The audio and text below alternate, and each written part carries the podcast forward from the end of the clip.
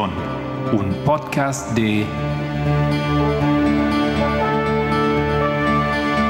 El Librito. Hola, mi nombre es Solange Arauz y aquí les saluda junto con Marco Barrios y hoy es lunes 10 de octubre.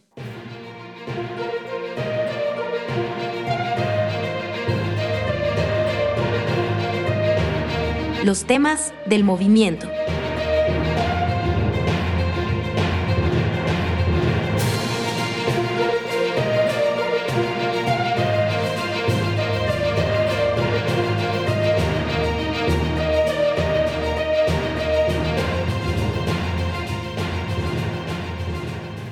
Bien, entonces bienvenidos a nuestro tema de hoy. Vamos a continuar con em, la segunda parte de la quinta presentación de Tess Lambert, em, de lo que hemos estado comentando ya ahora en algunos episodios. Entonces el tema todavía se llama triple aplicación y vamos a enfocarnos a esto en referencia a la primera, segunda y tercera guerra mundial.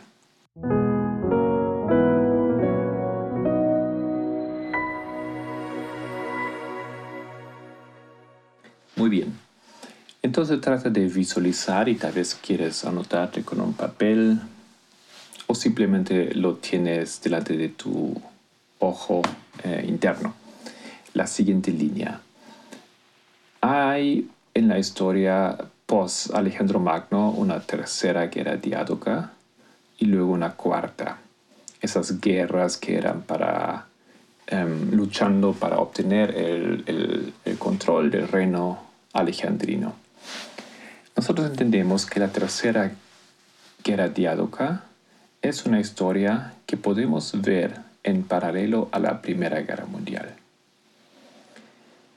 Después de una pausa, inició la Cuarta Guerra Diádoca, que a su vez, después de una pausa en los tiempos modernos, se ve en paralela a la Segunda Guerra Mundial. Entonces tenemos tercera y cuarta. Primera Guerra Mundial, Segunda Guerra Mundial.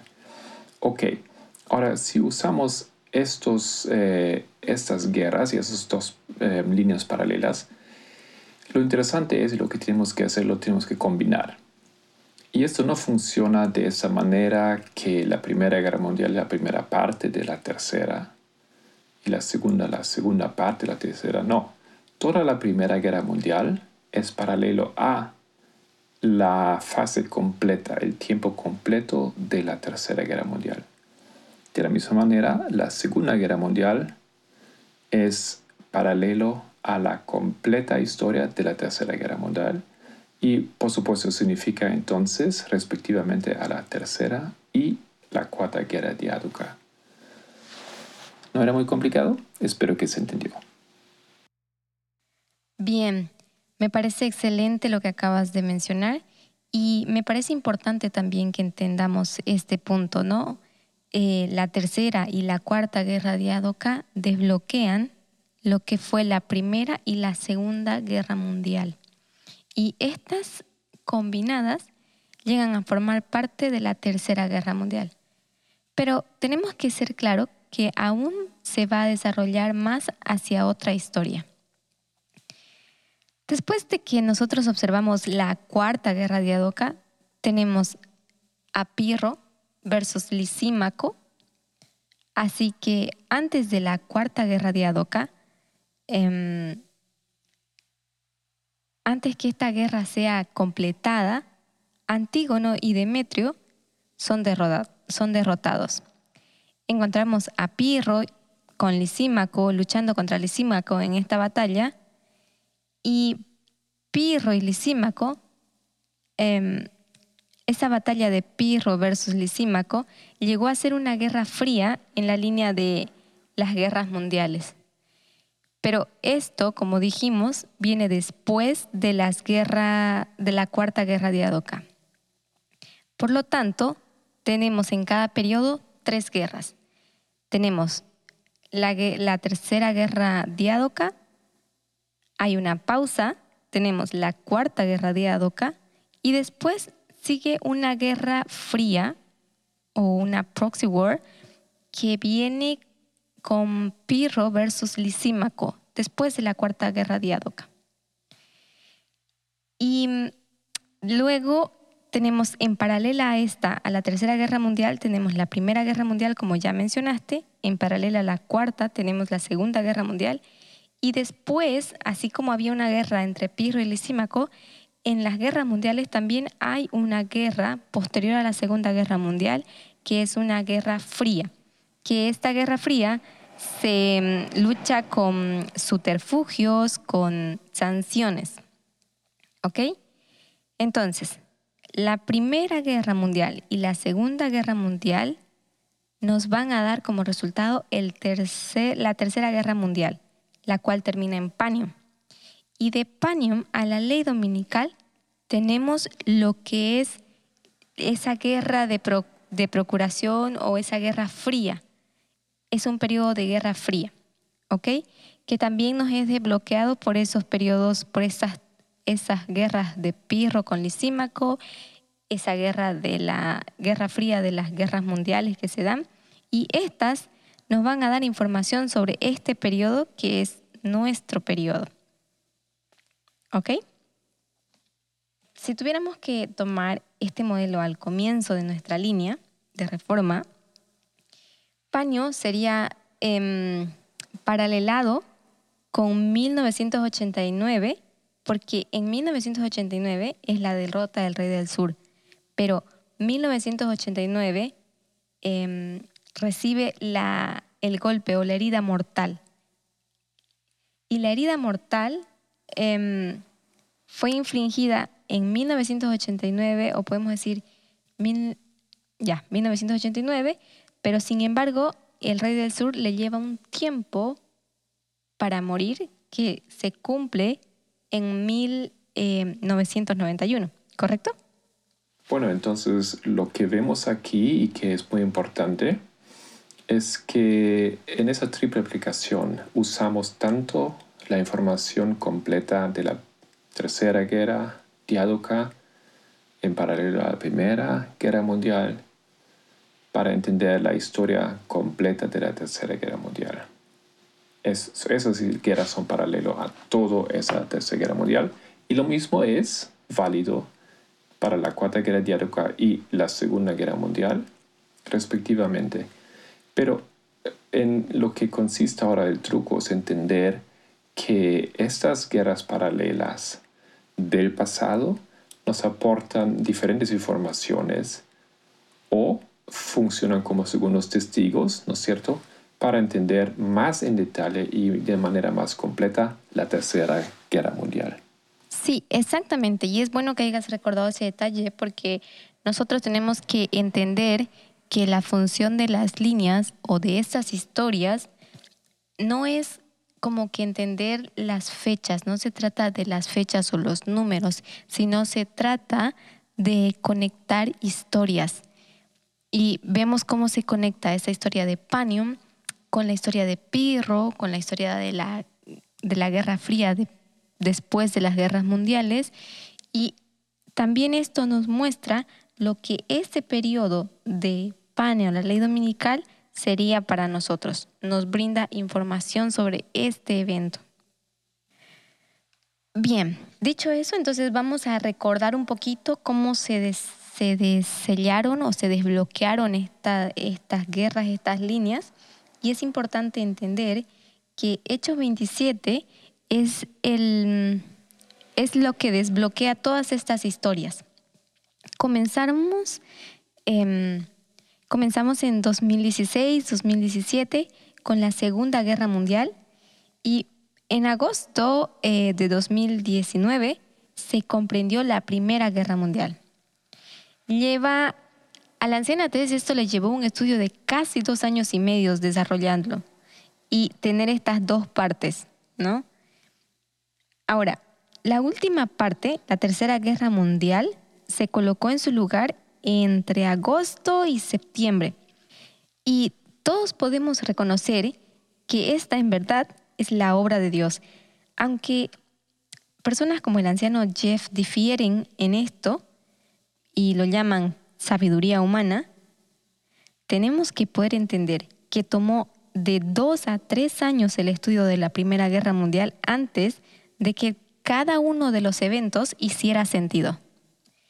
La anciana Tess ella comentaba que la Primera Guerra Mundial, el estudio de la Primera Guerra Mundial, sin importar cuánto ella lo intentara, cuánto esfuerzo pondría, habían, habían elementos que todavía no encajaban. Sin embargo, esta línea de la Primera Guerra Mundial se abrió exactamente en el momento y en la semana cuando este movimiento más lo necesitaba. Los últimos elementos de esta línea llegaron después del estudio de la igualdad. Así que cuando el anciano Jeff dice que la línea de la Tercera Guerra Mundial es la obra de Dios, pero que Tess intencionalmente tergiversó este estudio porque quiere enseñar dos corrientes de información y ella quiere enseñar igualdad. Quiero que tengamos mucho cuidado en esto porque necesitamos entender lo que se está diciendo. Para el anciano Jeff, para el anciano Jeff, perdón, la obra de Dios era la historia del rey del norte y el rey del sur, que son paralelas a la Primera Guerra Mundial y a la Tercera Guerra Mundial. Pero la obra de Tess, la obra de Satanás, como él la llama, em, son las dos corrientes de información y el tema de la igualdad. Y con estos temas para el anciano Jeff, la anciana Tess está tergiversando estas historias de las guerras mundiales y del rey del norte y rey del sur. Pero nosotros tenemos que entender lo que significa, entender que el tema de la igualdad y las dos corrientes de información vienen, de Hechos 27, vienen de la historia del rey del norte y el rey del sur. Por eso nosotros estamos haciendo el repaso de este aspecto de metodología para poderlo entender. La razón por la cual el Señor no abrió la Primera Guerra Mundial hasta que los estudios de las dos corrientes de información y la igualdad fueran presentados en una forma clara y enfática es porque estos estudios destruyen sus argumentos. El estudio de la Tercera Guerra Mundial fue presentado en octubre de 2018, pero la mayoría de los elementos estaban siendo perdidos particularmente la Tercera Guerra Diadoca. ¿Tú recuerdas sobre esto, Marco? Bueno, em, usando la misma metodología que nosotros hemos eh, entendido y usado siempre, ¿no es cierto? Para la tercera, eh, para la cuarta guerra diadoca también eh, se desbloqueó la tercera. Y entonces esos espacios vacíos que había en la comprensión de las guerras mundiales con esa información se han podido em, llenar. ¿Ok? Específicamente esa parte de paño hacia la ley dominical en, la guerra, Tercera Guerra Mundial. Muy bien, eso fue muy importante. Em, como nosotros hemos siempre basado los estudios en la metodología, en las líneas, en la línea paralela, entonces teníamos un proceso sólido y aunque a veces teníamos que esperar un poco, después vimos cómo hacía sentido que los espacios vacíos se llenaron con, con información y por qué también. Ok, um, ese proceso comenzó en 2016 y terminó en 2019, agosto. Lo que acontece es, si acepta la Tercera Guerra Mundial, um, tú tendrías que aceptar también el estudio de las dos corrientes y la igualdad. Y es por ello que el lado opositor, que se separó del movimiento en este momento, entonces trató de ignorar o pretendió de ignorar el, estudio de, la Tercera Guerra Mundial y esa aplicación que en realidad ellos no podían rechazar. Pues porque no les gustó el resultado, ya vieron a dónde iba esto, ¿no es cierto? Um, entonces, lo que hicieron, desde luego, ellos se enfocaron en el 9 de noviembre y empezaron a atacar este evento tratando de decir que había una predicción que no se cumplió. Pero la triple aplicación de, la, de las guerras mundiales ellos no han podido atacar.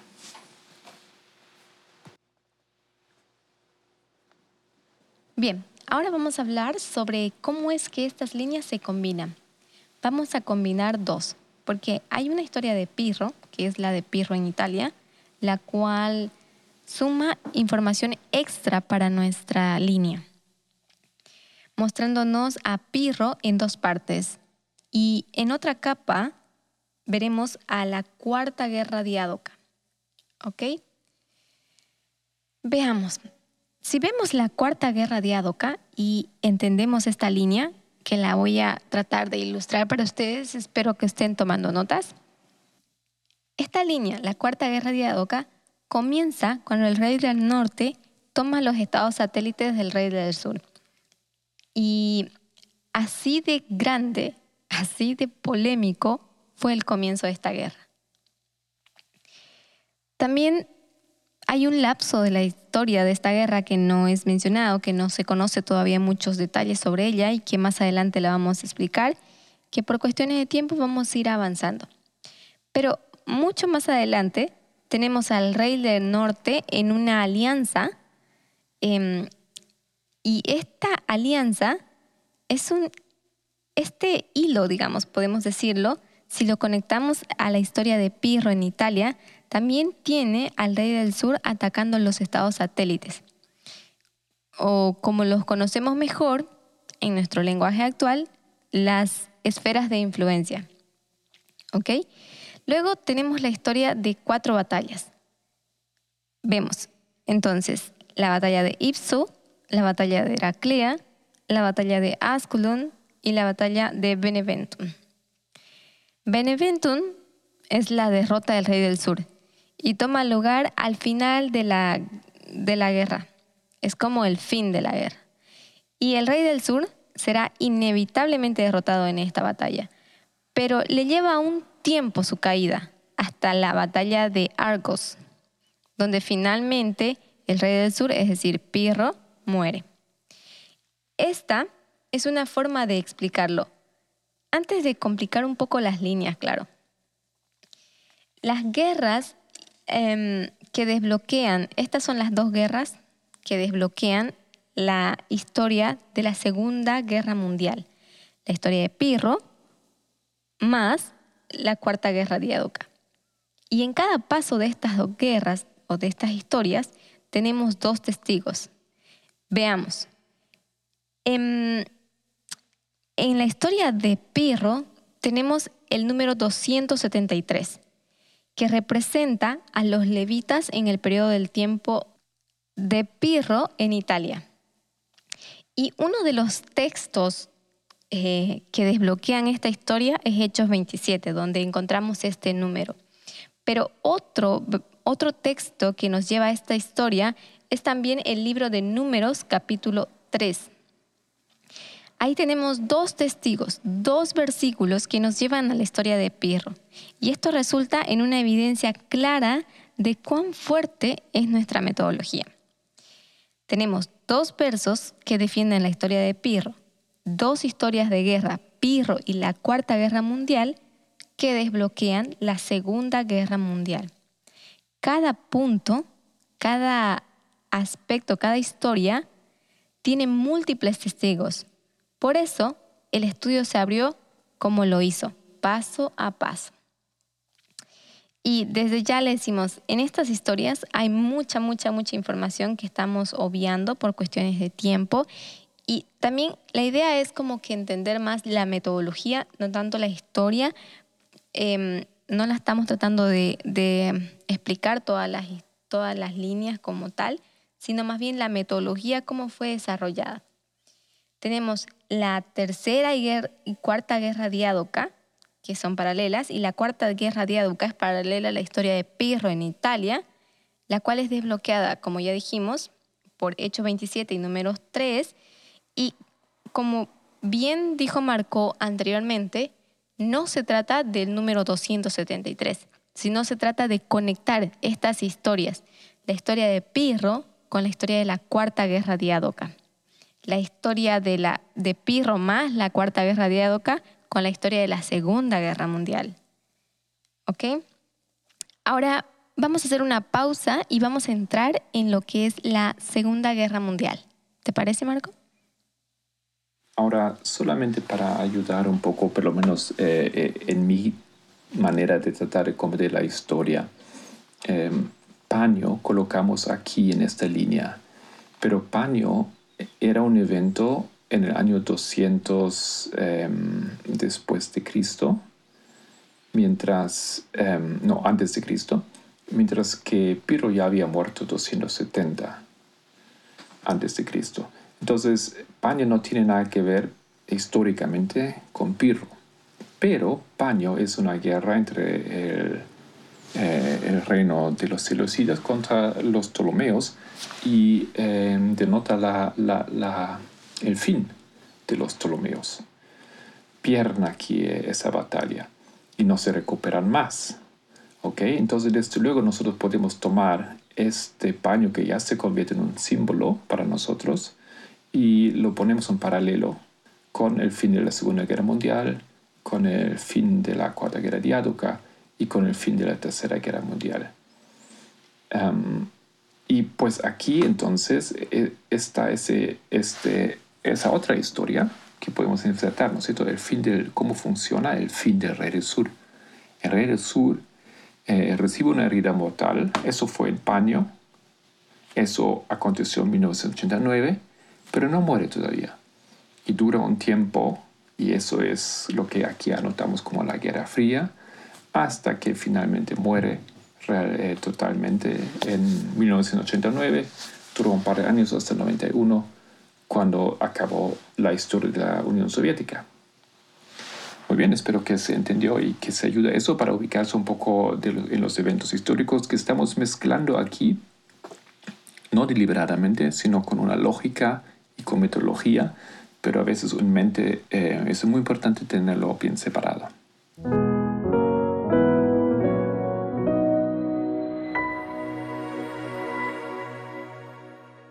Bien, entonces aquí muy importante entender que hay una guerra fría. Por supuesto, la Guerra Fría viene recién después de que se había luchado la Tercera Guerra Diádoca y la cuarta, pausa Cuarta Guerra Diádoca y luego empieza la Guerra Fría. interesante, ¿no es cierto?, que lo mismo aconteció en esa historia con la Primera Guerra Mundial, pausa de unos, ¿cuánto había? Unos 20 años, ¿no es cierto? Y luego la Segunda Guerra Mundial y inmediatamente continuó la Guerra Fría. ¿Tú podrías recordarme cuándo fue que toma lugar em, la Operación Barbarossa, en qué año y cuándo es que termina esta guerra? Sí, eh, claro. La Operación Barbarossa fue lanzada en junio de 1941. Imagino que querían evitar el invierno y tenían ideas de lograr eh, derrumbar al Rey del Sur a tiempo, pero llegó el invierno y perdieron y fue todo un desastre. Y finalmente en 1941 termina, eh, disculpa, 45 termina la Segunda Guerra Mundial. Bien, entonces es importante recordar lo que se estuvo enseñando sobre lo que es falla y éxito. Tenemos la historia de las guerras mundiales, la primera y la segunda, y estas historias son una historia alfa, son una historia de falla. Y tenemos la Tercera Guerra Mundial, que es una historia omega. Entonces es una historia de éxito. Y como ya dijimos, se puede probar por dos testigos, ¿no? Tenemos la historia de Pirro y tenemos hasta la historia de la Primera y Segunda Guerra Mundial para probarla. Bien, ambas historias poseen dos testigos. La historia del papado que es la historia de la falsificación, esta es la historia alfa. Estamos hablando que esta sería la historia de la Primera y la Segunda Guerra Mundial, la historia de la experiencia del papado. Y también tenemos la historia alfa de Pirro que conecta estas historias, ¿no? Ahora, si tú traes esto a nuestra línea de reforma, la línea de los 144.000 y sus detalles, entonces tendrás tres testigos, ya no dos, tres. bien, el rey del norte en esta historia es derrotado y es una historia de falla. El rey del norte pierde. Nosotros, en la Tercera Guerra Mundial, esperaríamos una victoria para el rey del norte. Y cuando ah, nos referimos a la falsificación, lo hace en 1945. 1945 es la falsificación de 1844. Y si nos vamos a 1844, lo que nosotros vemos ahí es un chasco, es una falla para los milleritas, porque también es una historia alfa. Entonces, la historia de 1945 y la historia de 1844, ambas son historias paralelas, son historias alfa y son historias de falla. Luego tenemos, después de este periodo de 1945, tenemos la Guerra Fría. Y ahora vamos a hacer una pausa antes de entrar en la siguiente batalla. Y ahora empezamos sobre lo que es la tercera guerra, guerra de Adoka. Ya no hay mucho más. Hay mucho más. Bien, para hablar de la tercera guerra de Adoka, tenemos que entender que esta guerra de Adoka es el resultado o es el desarrollo de la cuarta guerra de Adoka más la segunda guerra mundial. ¿Ok? Esta se presentó en octubre de 2018 y se enfoca particularmente en 1989, el tiempo del fin. Es la historia de la cuarta guerra, como ya dije, más la Segunda Guerra Mundial, con al menos esos dos testigos. Esta historia nos abre para nosotros la historia de 2014 a la ley dominical en nuestra dispensación, porque este es nuestro enfoque.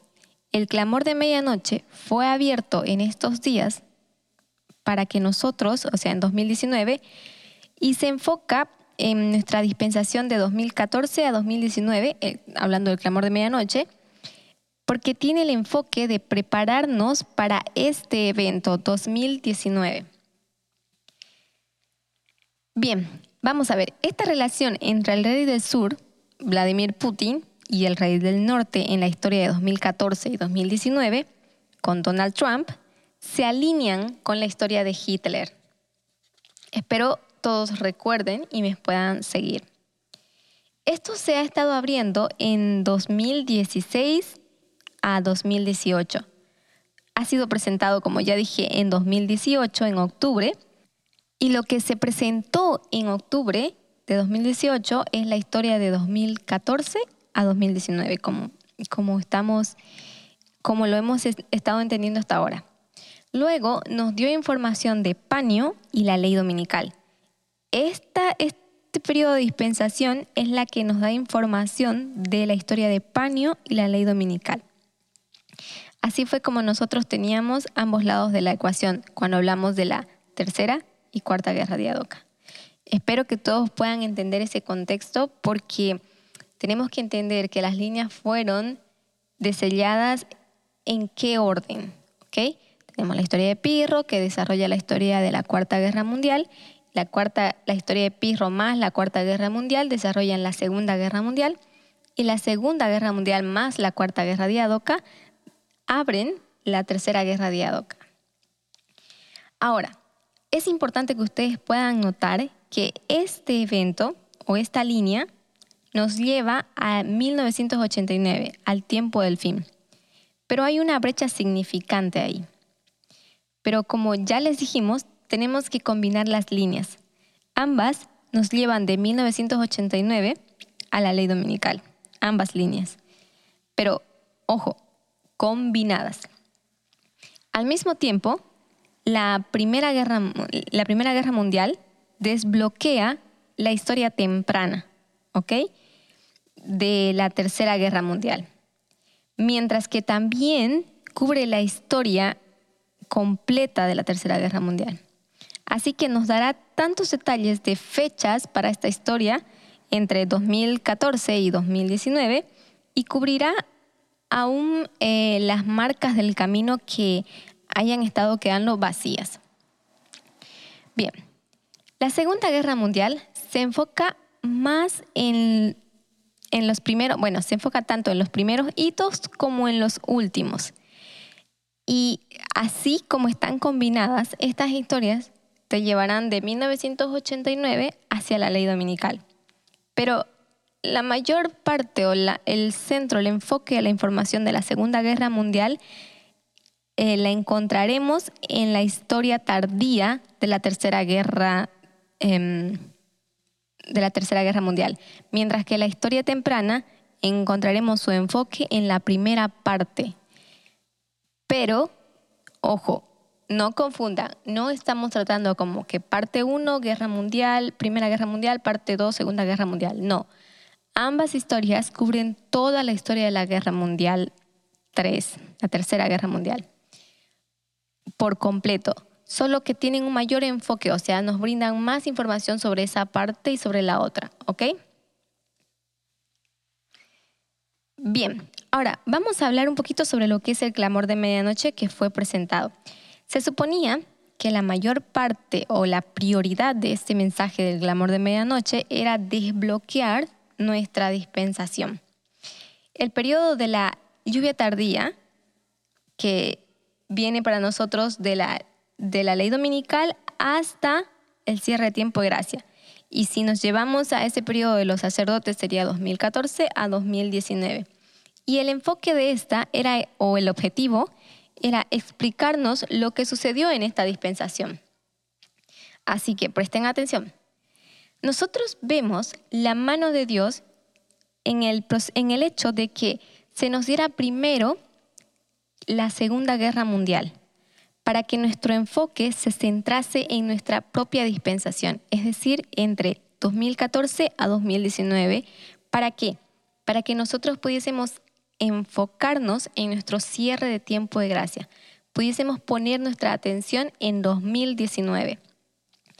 A través de 2019, la tercera guerra diádoca comenzó a abrirse. Para este punto, ya sabíamos que la tercera guerra mundial se abriría por la metodología de la triple aplicación de profecía. Bien, la anciana Tess dice que antes de entender la Primera Guerra Mundial, ella recuerda que lo presentó muchas veces y que tenía que ser solamente a través de la triple aplicación de profecía que se entendiera la Tercera Guerra Mundial. Y siempre dijo que la historia no estaba completa aún, porque la intención de ella era que em, los hermanos pudiesen estudiar por sí mismos y de cierta manera puedan aportar al entendimiento, a la comprensión de esta línea. También sabía que habíamos usado eh, esta metodología de la triple aplicación solamente la mitad, hasta cierta parte, por lo que la otra mitad tuvo que desbloquearse todavía. ¿Ok? Y ella presenta un testigo, presenta la triple aplicación de profecía, por eso sabíamos que necesitábamos la Primera Guerra Mundial para entender la Tercera Guerra Mundial, pero hasta el momento solo habíamos sido capaces de desbloquear o se nos había sido desbloqueada la Segunda Guerra Mundial. Como segundo testigo, em, ella presenta la Tercera y Cuarta Guerra de Adoka, que son una guerra en sí misma. ¿Ok? Es una misma guerra entre las mismas personas. Antígonos versus sus aliados. Estos, de esto se trata la tercera guerra de Adoka. La cuarta guerra de Adoka es Antígonos versus sus aliados. Al final, em, al final de esta guerra ya no es Antígonos quien pelea, sino Demetrio versus los mismos aliados. Y Demetrio es el hijo de Antígonos. Espero lo recuerden. Así que toda la historia de la tercera y la cuarta guerra de Adoka es sobre la dinastía de Antígono versus Casandro, Lisímaco, Seleuco, Ptolomeo, quienes representan a los aliados.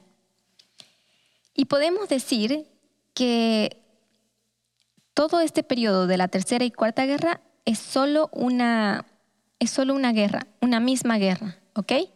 Pero hay una pausa entre estas dos guerras, entre la tercera guerra mundial y la cuarta guerra mundial.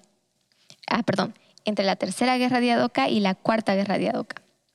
Así también hay una pausa entre la Primera y la Segunda Guerra Mundial y representan em, estas guerras la Primera y Segunda Guerra Mundial también representan una misma guerra. Es una misma batalla con las mismas personas. Ese periodo de en medio, esa pausa que vemos entre la tercera y cuarta guerra diádoca, encontramos a Seleuco. Seleuco en este periodo comienza a establecer su imperio y comienza a establecer más que su imperio, su dinastía, y se, y se llega a tornar poderoso. ¿Ok? En, en, la, en las, la pausa entre la Primera y Segunda Guerra Mundial, tienes la experiencia del papado. A medida que avanza en una alianza con Mussolini, Muchas gracias, Solange. Es realmente un el- desafío porque este es tratado, bastante complejo todo eso, pero al creo mismo que tiempo, quedó bien claro. hace una Entonces, lo alianza que con yo quiero finalmente cuando aportar toma es que control en de la el iglesia tiempo eh, eh, alemana. hemos Iglesia después, en alemana. 2019, y esto Bien, es la de esto podemos tomar cualquier historia, dependiendo tu historia que con tú desees eh, los eventos enfocarte o mirar. que quedaban no muy claros Ahora ¿no? sabemos en línea. que tenemos a la Estados primera Unidos fase, la y el primera parte. Todos conocemos la simbología del ataque de Seleuco hacia el rey del sur. Entonces, Significa si eh, em, tratamos de recordar que la tercera guerra está diádoca, siendo tenemos empoderado, ¿no? una batalla Y es claro importante, la para de todos Gabine. nosotros que la mano de Dios en esa batalla tal vez recuerdan que al abrir primero la primera guerra, segunda guerra mundial, perdón, que para que pudiésemos enfocarnos finalmente 2019. Como ya una dije, guerra nuestro cierre de indecidida. tiempo de gracia, nuestra Entonces nuestra tenemos prueba. por un lado Antígono, Cuando aún estábamos gran, todavía en eh, 2018. hombre en Grecia, Fíjense, y por otro de Medianoche Eumenes, que era el otro. nos Entonces en abre esa este batalla no se de decide 2014, quién, la comprensión de ganaría. 2014 a 2019, para que nosotros Y si tal vez ahora ya hacemos eh, la conexión con nuestra historia, tenemos los Estados Unidos y tenemos, 2019, tenemos Rusia, que que en la Guerra Fría no pueden eh, decidir, digamos, una 2019 victoria, ni uno nuestro ni el cierre de otro. tiempo de gracia. Lo que acontece entonces en la tercera guerra todos es que Antígono esto. em, hace una alianza o digamos hace presión sobre los hombres fuertes del, eh, del reino de Eumenes. Y ellos, por su lado, entonces eh, eh, lo, lo entregan, básicamente. Desde luego, él cae desde adentro. Eumenes es conquistado desde adentro. Y lo mismo nosotros vemos en la historia nuestra, cuando en 1989 la Unión Soviética finalmente es destruida desde hacia adentro, porque son los estados del este, eh, sus aliados, ¿no es cierto?, los estados que está protegiendo supuestamente, los países europeos que se levantan y que derrumban a la Unión Soviética. Al mismo tiempo vemos una alianza en la guerra diádoca, tercera guerra diádoca. Entonces Antígono forma alianza con Seleuco y Peitón. Y de la misma manera, los Estados Unidos en nuestra historia también tienen un aliado, una alianza con dos entidades, siendo el papado. Mm, Recordamos el papel prominente que tiene ahí Juan Pablo II y los mujahidines contra los cuales Rusia lucha en Afganistán. Ok, cuando avanza entonces eh, la tercera guerra diádoca y Eumenes es conquistado, vemos que Antígono se levanta contra uno de sus aliados, siendo en ese caso Peyton, que es eh, asesinado. Y es interesante, pues, que vemos lo mismo acontecer en, nuestra historia. Los Estados Unidos también se levantan contra uno de sus aliados, específicamente los mujahidines, em, que se convierten en los talibanes un poco más adelante. Y los ataca y hace guerra contra ellos, les destruye del gobierno ahí en Afganistán. Y pues solamente para eh, completar aquí nuestra línea, vemos también que hay esa guerra de indirecta antes de 1989. Es esa guerra indirecta en Afganistán, donde luchan los Estados Unidos y Rusia por ese terreno. Pero los Estados Unidos no lo hacen directamente, ¿no es cierto? Usan pues esa, esa ayuda de los mujahidines. Em, eso no sacamos de la tercera guerra diádoca, pero eso ya habíamos visto antes, ¿no es cierto? En la, en la Primera Guerra Mundial, por ejemplo.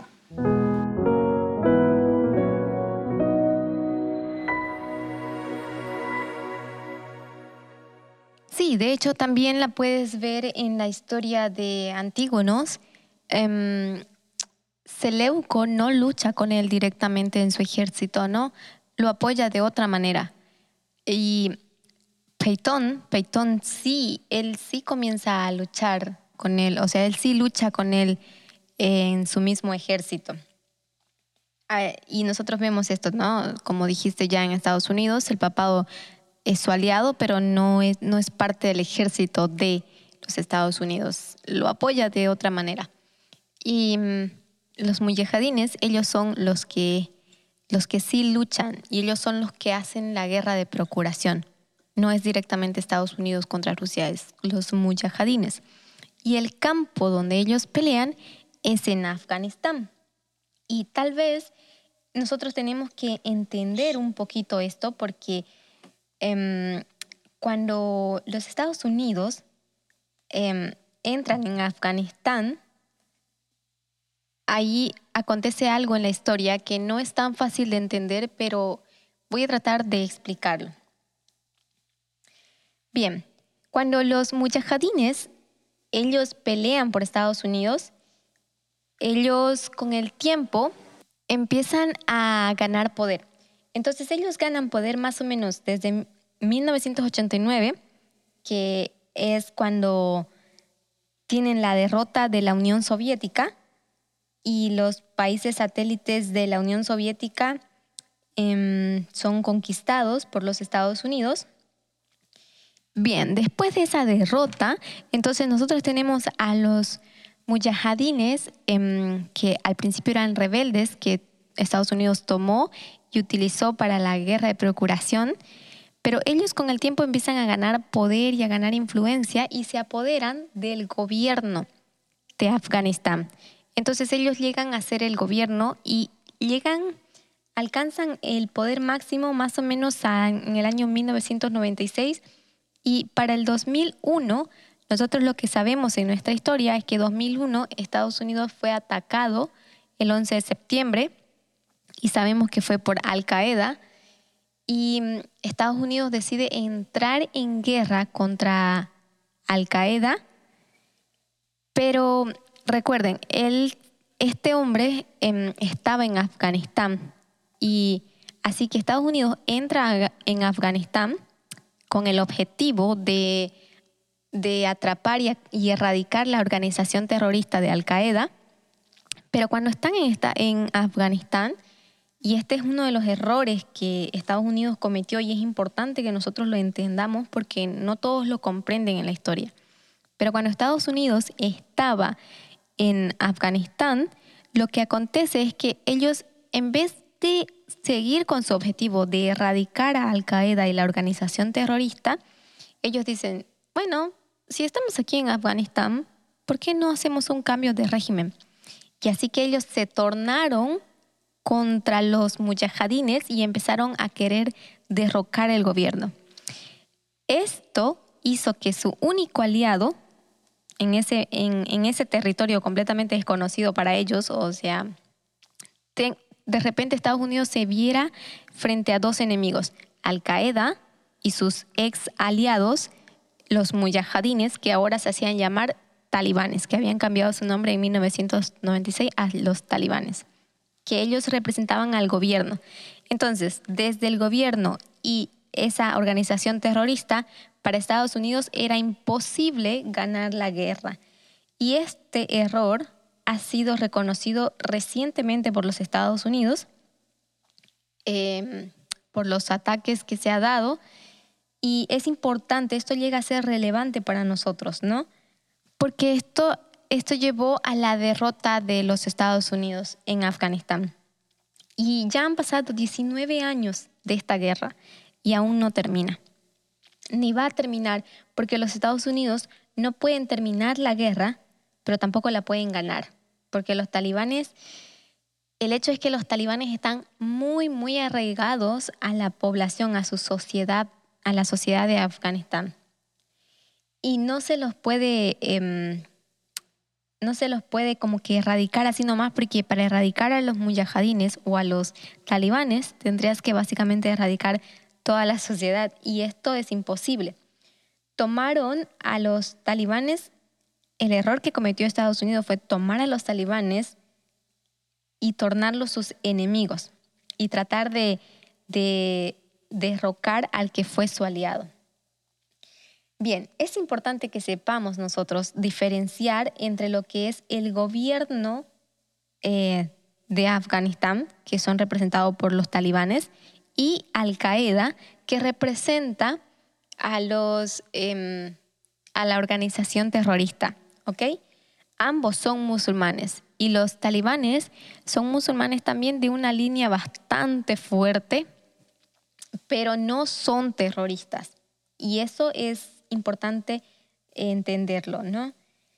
Nosotros tenemos que entender también que la mayoría de, de, los terroristas que vienen o que forman parte de esta organización de Al Qaeda vienen de del sur de Arabia. Y Estados Unidos simplemente no puede atacar Sudarabia porque Sudarabia son aliados para ellos. Y así que lo que ellos hacen es tratar de erradicar a la organización, pero la parte que se encuentra en Afganistán. Bien, pero si quieren conocer y entender un poco más de esta historia, les recomendamos el documental de Fahrenheit 9-11 de Michael Moore.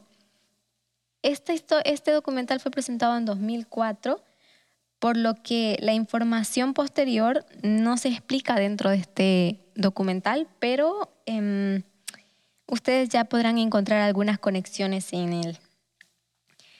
Bien, hemos llegado a la parte final de nuestro podcast y quiero solamente recalcar el objetivo de esta presentación de la anciana Tess y de este podcast era simplemente conocer cómo se fue desarrollando la estructura de estas líneas, ¿ok?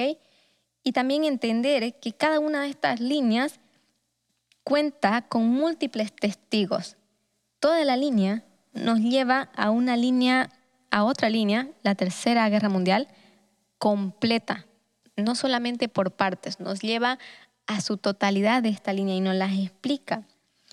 Tengan en cuenta que la evidencia no son los números, como ya dijimos varias veces en el podcast, sino son el, el objetivo es conectar las historias, entender estas historias y entender que cada una de estas historias está sujeto a la metodología línea sobre línea. Eso es todo por hoy.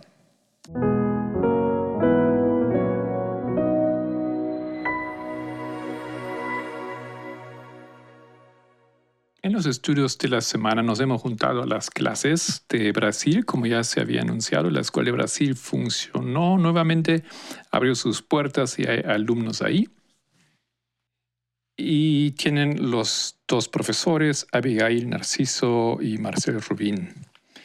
Bueno, em, continúa hasta fin de octubre. Mientras tanto, el viernes y el sábado Solange abrió un nuevo tema. Em, nos hizo mirar el, el video Operación Infección, una, una serie que ya lo hemos visto algunos años atrás, pero realmente es muy bueno y fue obviamente muy útil recordarlo de nuevo.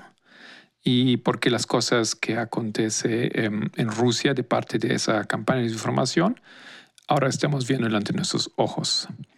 Hemos tratado de conectar este tema con el Vespers número uno de la anciana Tess Lambert. Y también hemos em, visto un artículo que se ha colocado, lo hemos leído, bueno, y hemos empezado a hablar sobre ello. El título del artículo es Los rebeldes razonables, entre comillas. Los conservadores dicen que hemos abandonado la razón y el civismo. El viejo sur utilizaba el mismo lenguaje para defender la esclavitud. The Washington Post de 2019. Un artículo sumamente interesante y todavía hay, más que decir sobre ello.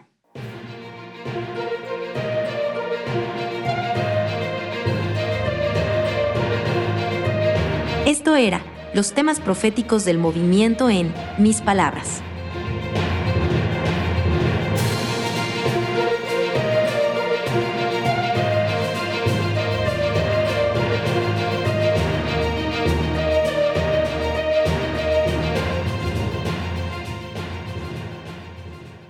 Espero que les haya gustado este podcast y les deseo un feliz comienzo de esta nueva semana. Si quiere profundizar con algunos de los temas de este podcast, encuéntranos en librito.org. Me despido cordialmente en el nombre de todo nuestro equipo del Pendón. Que Dios le bendiga y hasta la próxima.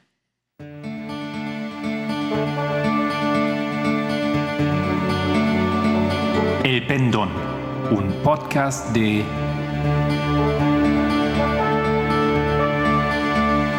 Librito.